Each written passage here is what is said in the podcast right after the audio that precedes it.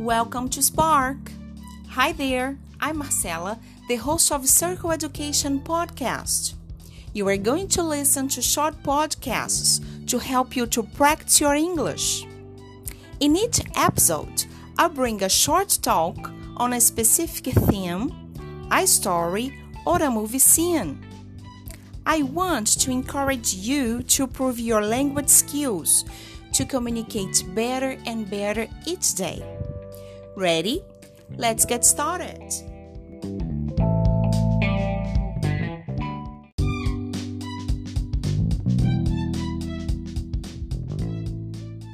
Hi there, this is Marcela here, the host of Circle Education Podcast. In this episode, you are going to listen to Mary's routine.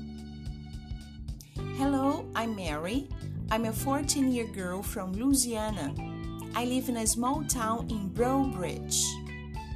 I wake up early every day, help my mom in the barn with the animals, and then I go to school. We live in a farm here. When it's lunchtime, I'm back home. We always get vegetables from our farm. I think we have a healthy life here. In the afternoon, I have my free time. I like to hang out with Carrie and Stella. They are my best friends. In the evening, it's time to do homework and prepare everything for the next day. We don't go to bed late here. Time to go. Night night. Thanks for listening. See you soon.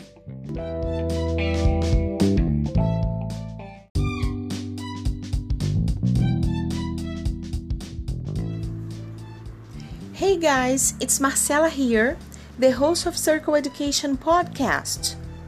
Let's go to our episode 2 Good or Bad Habits? Think about your routine. Ready?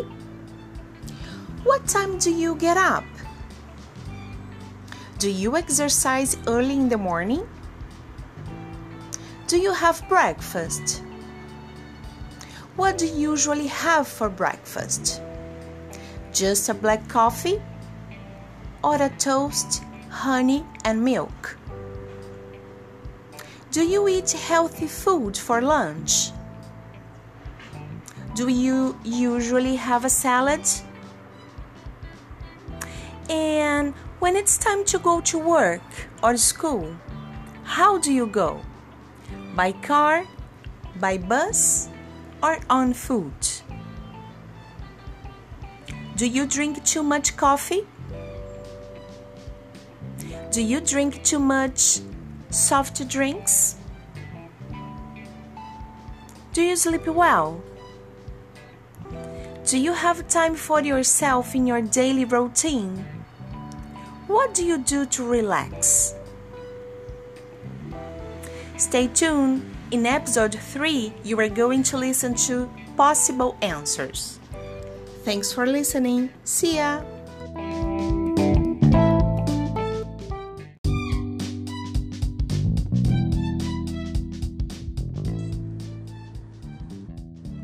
Hey guys, it's Marcela here, the host of Circle Education Podcast. This is episode 3 from English Episodes. Good or bad habits? Let's go to some possible answers. We are going to have a special guest to help us. What time do you get up? I get up at 6 o'clock. Do you exercise in the morning?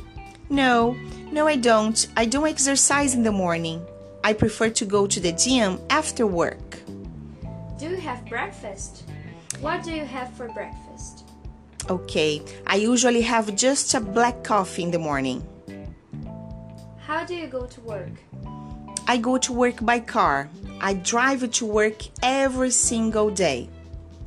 Do you drink too much coffee or soft drinks? I, I really like coffee. I drink too many cups of coffee a day, but I don't like soft drinks. Do you sleep well? Yes, I do. I I really consider six or seven hours a night enough to me. What do you do to relax? I like to read a book or go to the beach. I think it's a good a good place to relax. Okay, guys, thanks for listening. See you soon.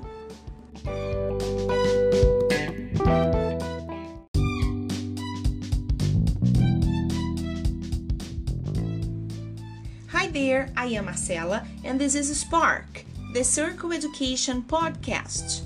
Today we are going to talk about texts and tweets. Can you write short messages really fast?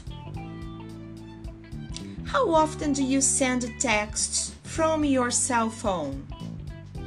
Do you use lots of emojis when sending a message?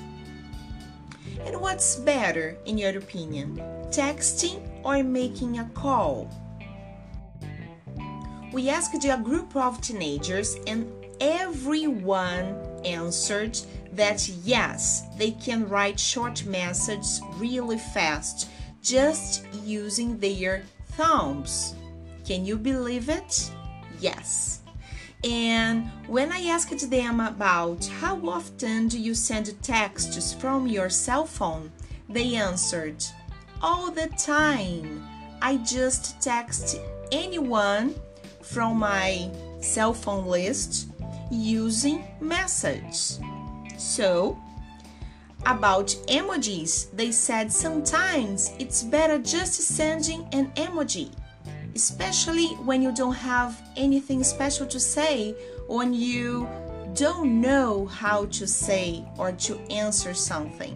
You just send an emoji, just like a blink or with a heart. So it expresses for you. What's better, texting or making a call? And everyone said, for sure, texting. I only make a call for an emergency. That's right, folks. So that's for here today. See you next episode. Bye.